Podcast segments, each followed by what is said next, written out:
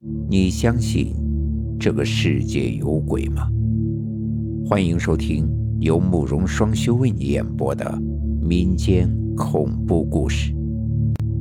今天要给大家讲的故事叫做《黄皮子》。早些年，对于东北人来说，黄皮子这种东西真可谓是又恨又怕。那一年，我堂弟大概四五岁的样子。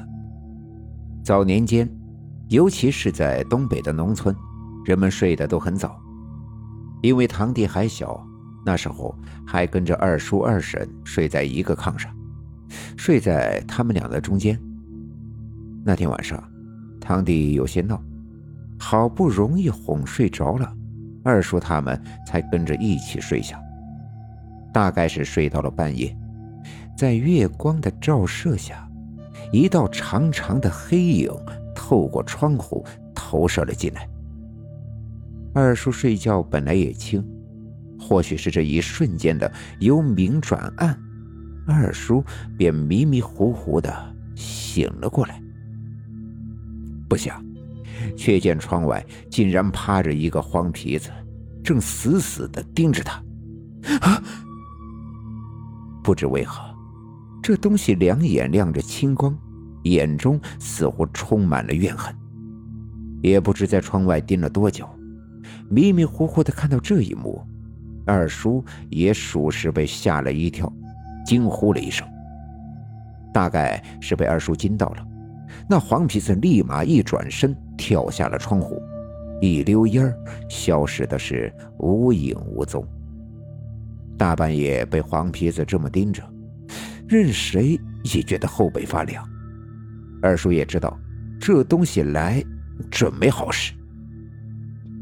不过大半夜的，睡意正浓，二叔也没太在意，也就躺回被窝继续睡了。啊，他爹，快快起来！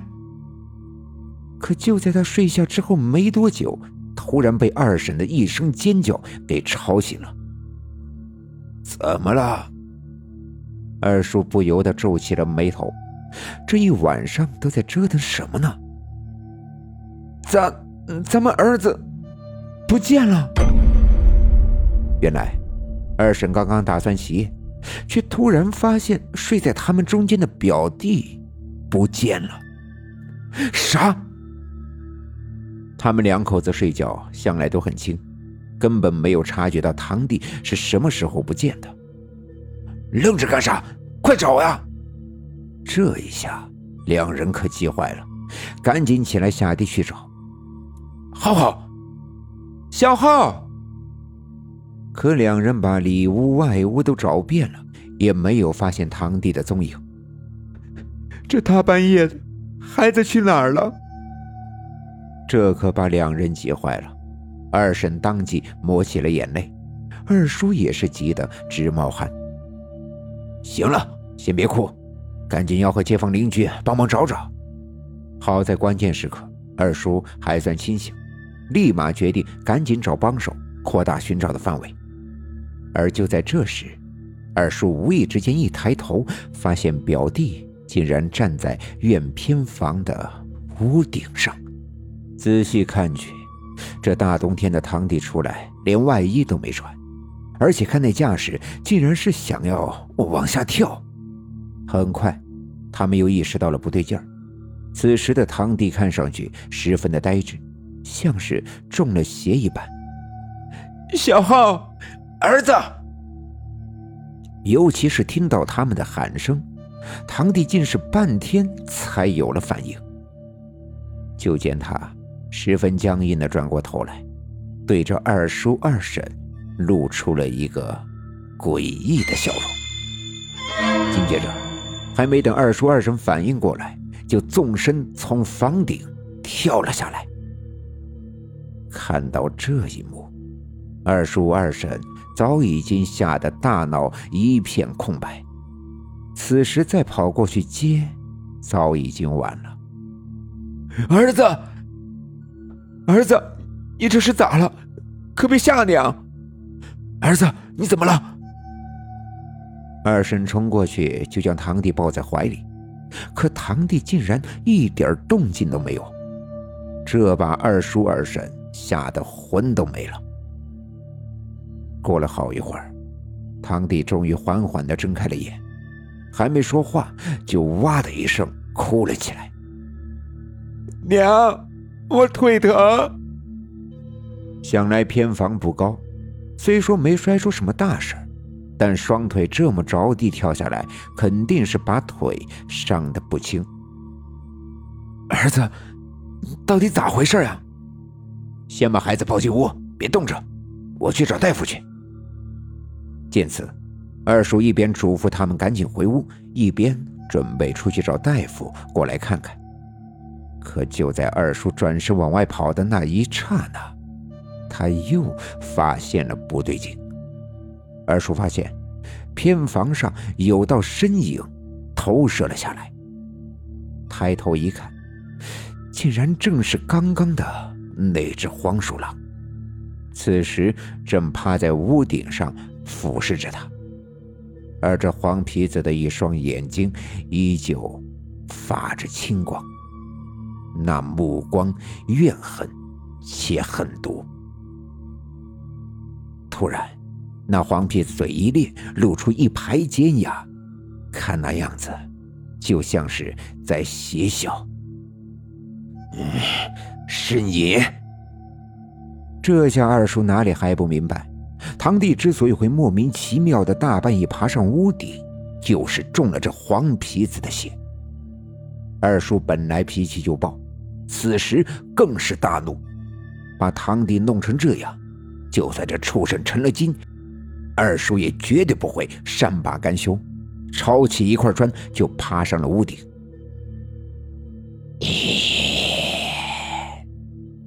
可面对来势汹汹的二叔，那黄皮子没有一丝的惬意，依旧目光凶狠的盯着二叔。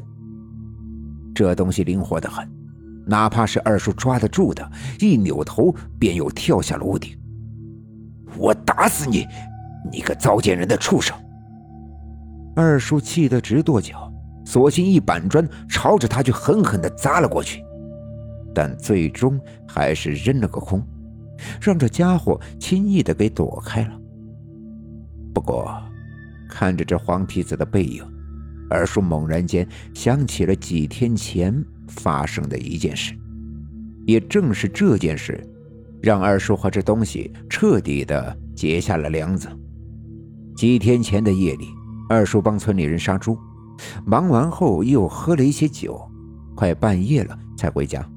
一进院子，正看到一只黄鼠狼在院里的墙角处的鸡窝偷鸡。转头一看，这黄鼠狼不光叼着只鸡，鸡窝里的另外两只也被他给祸害死了。这该死的！看着这畜生如此糟践他家，二叔的火顿时就上来了。再者说，当时二叔也喝了些酒，根本没顾忌。黄皮子这东西多少有些邪性，抄起铁锹便拍了过去。我打死你这畜生！那黄皮子可能是舍不得嘴里叼着的鸡，一时间躲闪不及，让二叔拍了个正着。别跑！黄皮子这才丢下了鸡，转身跳上了墙头。站在墙头上，那黄皮子转过头，恶狠狠地看了二叔一眼，然后便逃走了。畜生！再看到你，非打死你不可！本来火就大，再看这东西如此的嚣张，二叔更气了，张嘴就大骂了起来。二叔虽然心疼自家的这几只鸡，但也没办法。只能认了倒霉。后来这事便被二叔抛之脑后，可没想到这东西记仇的很，时隔几天竟然还是找上门来报复。这也就是为啥早年间东北很多地方都对这些黄皮子又恨又怕的原因了。很多时候，明明是被这家伙给祸害了，还不能打吗？